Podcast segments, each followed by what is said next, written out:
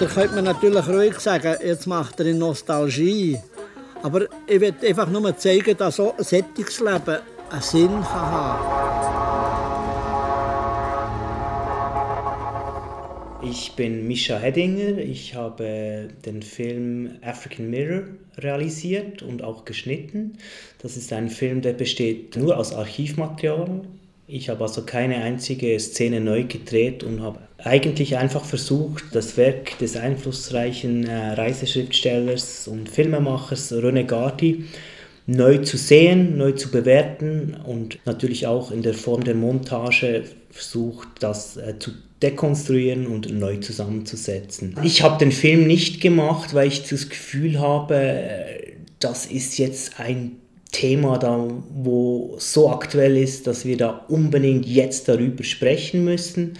Ich habe den Film gemacht, weil ich selber äh, als weißer Filmemacher auch in Burkina Faso zum Beispiel gefilmt habe und dieses Gefühl, wenn man äh, eigentlich das Land nicht wirklich kennt, äh, die Kultur, die Sprache nicht wirklich kennt und dann dort zu filmen, dieses Unbehagen, dem wollte ich nachgehen und ich wollte auch einen Film machen über das Filmemachen, über die Begegnung mit dem sogenannten Fremden und versuchen, die Schweiz da zu positionieren, auch zu, zur Geschichte des Kolonialismus, zu, zur medialen Geschichte, zur Repräsentation des Afrikabilds und des Kontinenten Afrikas. Von ganz verschiedenen Seiten her kamen eigentlich äh, Ideen und Motivationen, dieses Projekt äh, anzugehen. Mein Name ist Simon Schwenn, ich bin die Schweizer Co-Produzentin von Europa, Based on a True Story, ein Film von Kivuro Horosa, einem ruandischen Regisseur ein Hybridfilm zwischen Dokumentar und Fiktion, der eigentlich genau das Gegenteil macht von deinem Film. Der ruandische Regisseur gibt sein Statement und seine Beobachtungen vom europäischen Kontinenten uns wieder und im speziellen London. Ich habe African Mirror in Berlin gesehen zusammen auch mit einem ruandischen Regisseur, was sehr gut war für mich, weil ich konnte dann ihn danach fragen, was war deine Sicht darauf und was war meine Sicht, weil ich war absolut am Boden zerstört, weil das brutalste Schweizer Geschichte ist. Ich war in dem Film und ich dachte, der Bundespräsident oder der Leiter des Schweizer Fernsehens und des Schweizer Radios, die müssen sich entschuldigen für was man da gemacht hat. Und es ist eigentlich unglaublich, dass man das bis heute wie gar nicht aufgearbeitet hat, dass man das gar nicht hinterfragt. Ich selber habe René Gardi jetzt nicht so in Erinnerung. Ich mag mich nicht erinnern, dass ich ihm je zugehört habe. Aber ich hatte immer, auch beim Schweizer Fernsehen oder beim Deutschschweizer Radio, sehr häufig Unbehagen, wenn ich Geschichten über Afrika gehört habe. Weil sie immer voller Exotismus waren Sie waren nie auf Augenhöhe. Ich finde ganz ehrlich, wenn man auf dem afrikanischen Kontinenten etwas macht oder egal wo, in welchem exotischen Land auf der Welt, muss man über einen postkolonialen Diskurs sich bilden, sonst darf man das nicht machen. Und die Frage ist sowieso, ob man das machen soll als Weißer oder nicht. Also ich bin Mischa sehr dankbar für diese Entdeckung. Es hat mir die Augen geöffnet über ein sehr dunkles Kapitel der Schweizer Mediengeschichte von verschiedenen Statements über Kolonialismus und Neokolonialismus finde ich, dass die paternalistische Einstellung ein sehr wichtiger Punkt ist. Und deswegen finde ich, dass auch hier in Solothurn, jetzt nicht unbedingt polemisch, aber es gibt in eine neue Form mehrere Gardi-Filme.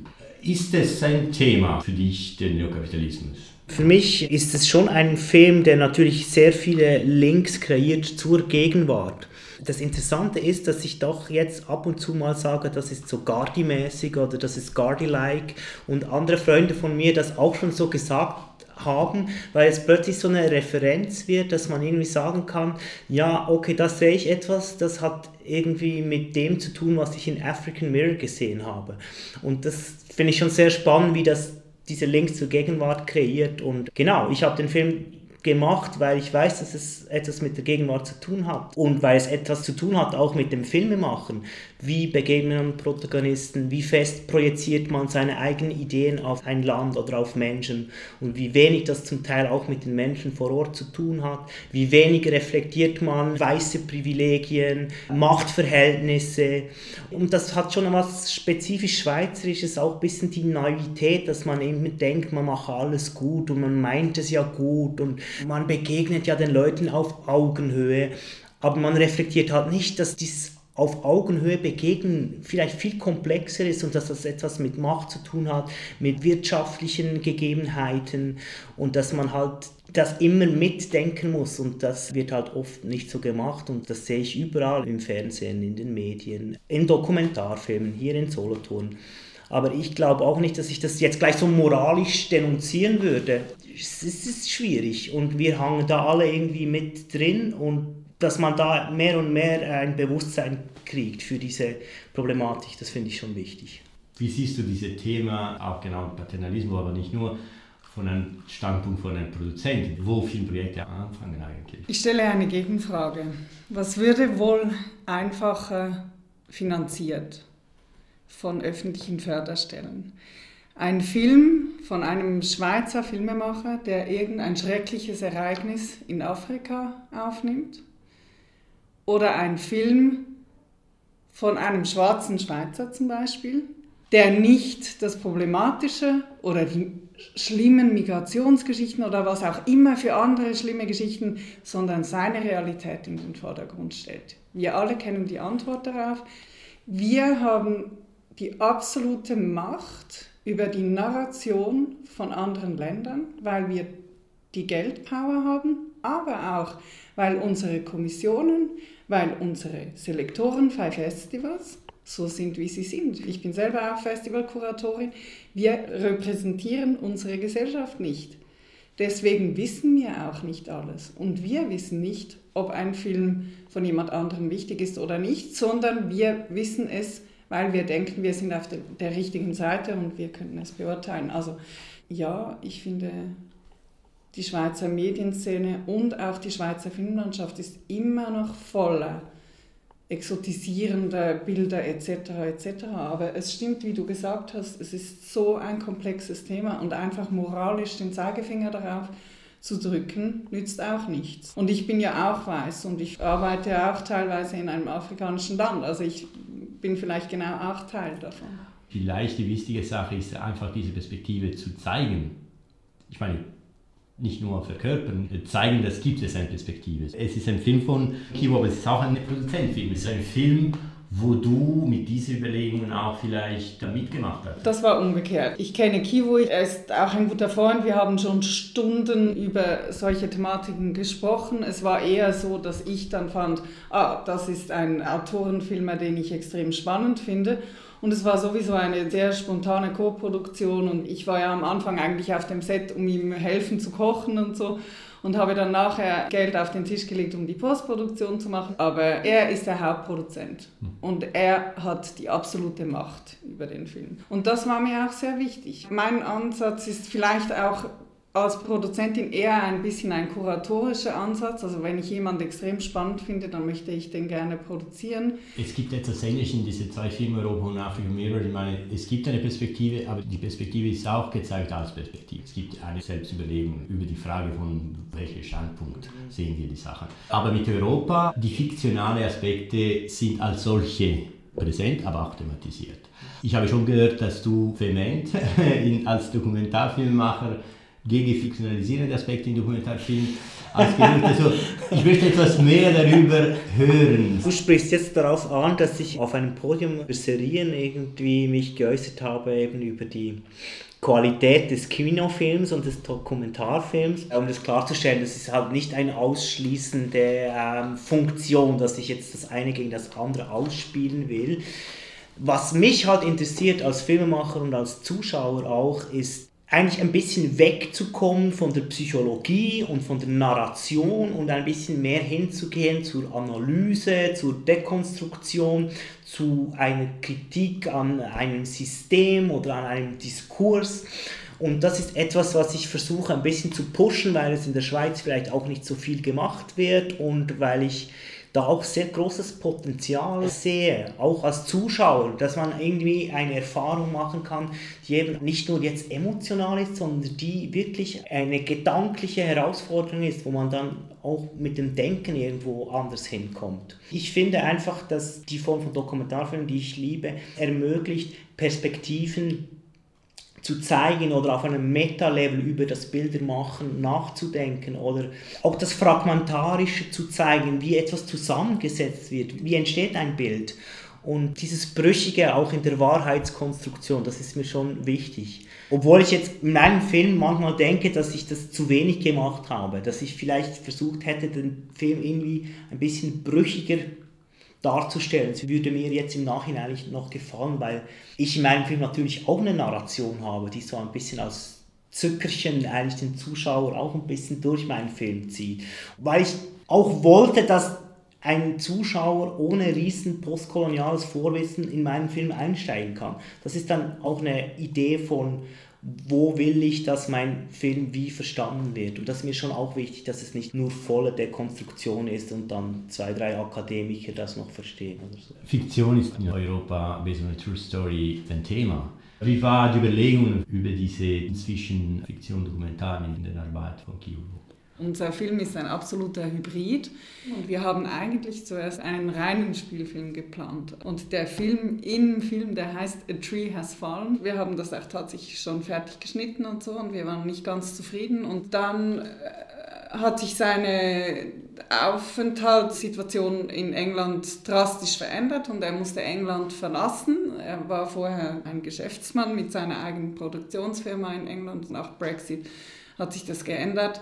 Und er hat so viel Material dann noch aufgenommen in den letzten zwei, drei Monaten, wo er noch dort war. Als er mir zuerst das Rohmaterial gezeigt hat, diese Kakophonie von Meinungen, ich wusste teilweise nicht, sind das rechte Demonstranten oder sind das linke Demonstranten? Die waren gleich gekleidet. Die Hipster sind gleich gekleidet teilweise wie die Superrechten. Und ich fand das extrem spannend, dieser Blick von außen auf diese Kakophonie. Er ist in Ruanda aufgewachsen, er ist nicht im Westen aufgewachsen das finde ich auch das extrem Spannende. Was haben unterschiedliche Dinge mit unserem unterschiedlichen Hintergrund eigentlich für Bedeutungen? Und um nochmal so auf dieses Thema der Repräsentation zurückzukommen, ich meine, wie viele Filme kennen wir denn von ausländischen Filmemachern über Europa oder über unsere Welt? Oder anders gefragt, wie viele Statements von einem afrikanischen Journalisten über die Schweiz habe ich schon gelesen? Ich glaube noch keins. Als wir dann den Film so gemacht haben, haben wir auch gemerkt, es gibt keine Fördermöglichkeiten.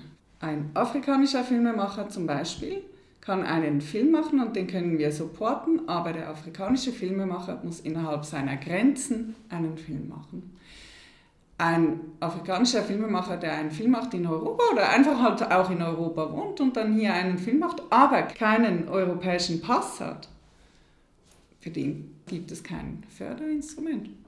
Weil äh, jetzt zum Beispiel im Fall von Ruanda gibt es auch keine Filmförderung in Ruanda. In Amerika, äh, die ganze postkoloniale Debatte, darf man fast nicht mehr Postkolonial sagen, muss man immer Dekolonial sagen. Dahinter gibt es eine, eine echte Frage, ist das fragmentarische, die konstruktive Aspekte, deswegen auch im Film, auch die intellektuellen Aspekte, muss der Film notwendigerweise eine Überlegung kreieren und nicht nur emotional wirken, oder gibt es andere Möglichkeiten? Ich glaube, es gibt immer unterschiedliche Möglichkeiten. Ich glaube nicht, man kann jetzt sagen, die Welt ist so und so, deswegen braucht es die und die Filme. Was sicher interessant ist, ist äh, gewisse Arten von Filmen zu pushen oder einfach hervorzuheben, die weniger Gewicht haben oder gewisse Formen äh, zu propagieren, die weniger gesehen werden. Und ich, ich glaube, es gibt so unterschiedliche Formate. Ich zum Beispiel bin auch ein großer Fan von Comedies und gerade Humor finde ich ist ein schönes Element, um Reibungen zu zeigen oder äh, Klischees zu dekonstruieren. Wichtige Fragen wie Identität, Repräsentation, was hat das heute mit der Geschichte zu tun. Die sind spannend, aber ich hoffe auch nicht, dass das die einzigen Sachen sind, weil sonst wird es dann auch ein bisschen langweilig. Vor allem für mich jetzt, wenn man sich zu viel auch mit diesem ganzen postkolonialen Diskurs beschäftigt, dann wird man da auch ein bisschen müde. Wie mit allem, wenn man nur noch diesen Blick hat und so. Dann finde ich es dann wieder erfrischend, das auch wieder anders zu sehen. Und, da, da stimme ich dir absolut zu. Und ich wollte nur noch etwas korrigieren. Ich denke nicht, dass unser Film irgendwie ein postkolonialer Diskurs macht. Ich habe jetzt über die Fördermöglichkeiten oder über die Repräsentationsmöglichkeiten gesprochen. Ich finde, dort muss man aus dieser Sicht auch ein bisschen vorsichtig sein und vielleicht überdenken, wie man das früher gemacht hat. Unser Film Europa, Ivo wollte sicher nicht, das ist wahrscheinlich sicher nicht seine Absicht, irgendwie einen Film machen über Kolonialisation oder Neokolonisation. Er ist ein Autorenfilmer und er wollte seinen nächsten Autorenfilm machen. Ja, um, um, um vielleicht das noch kurz aufzunehmen, ich denke, was einfach wichtig ist und wie sich die Zeiten wirklich geändert haben, ist einfach, man kann heute nicht einfach als Weißer irgendwas behaupten und irgendwas erzählen, ohne irgendwelche Gegenreden zu erwarten. Heute, wir leben in einer globalen Welt. Erstens gibt es viel mehr äh, Migrationsströme und dann mit dem Internet äh, ist sowieso alle können irgendwie mehr oder weniger auf alles zugreifen. Und das finde ich eben super. Und das ist auch für viele Schweizerinnen und Schweizer eine neue Erfahrung, dass man halt dann, wenn man irgendeinen Schwachsinn erzählt, auf ein Panel kommt halt dann jemand, sei es jetzt aus Afrika oder von irgendwo und sagt, hey, aber ich bin auch hier und ich finde das nicht so, jetzt hör mir mal zu. Und ich glaube, es geht eigentlich wirklich auch darum, mehr zuzuhören und andere Perspektiven äh, zu ermöglichen und einfach auch überhaupt zu begreifen, dass diese anderen Perspektiven überall da sind und dass man da nicht so nur auf seine weiße, sogenannte abendländische Geschichte sich da zurückziehen kann. Ich finde wirklich, man muss sich sehr gut überlegen, wie man Filmemacher aus der ganzen Welt auch wahrnimmt. Wir haben Autorenfilme auf der ganzen Welt. Let them do their work. Und lasst uns denen die Freiheit geben, ihre Bilder so zu erzählen, wie wir uns die Freiheit auch herausnehmen, unsere Bilder zu erzählen. So. Und das ist nicht auf Afrika beschränkt, das ist in Südostasien das gleiche, das ist in Palästina das gleiche, Libanon etc. Ja, ich, ich finde einfach, das ist wieder der erste Schritt, die Repräsentation. Aber die Repräsentation ist noch nicht. Noch nicht das. Das ist ja. noch nicht das A und O. Aber dann, ja, Mhm. kann man die auch noch wieder dekonstruieren natürlich. Once there was, and once there wasn't. In long distant days of yore, when haystacks winnowed sieves, when genies played jeered in the old bathhouse, when fleas were barbers and camels were town criers, in a far-away exotic land there was a mighty powerful warrior. He was the man with no name.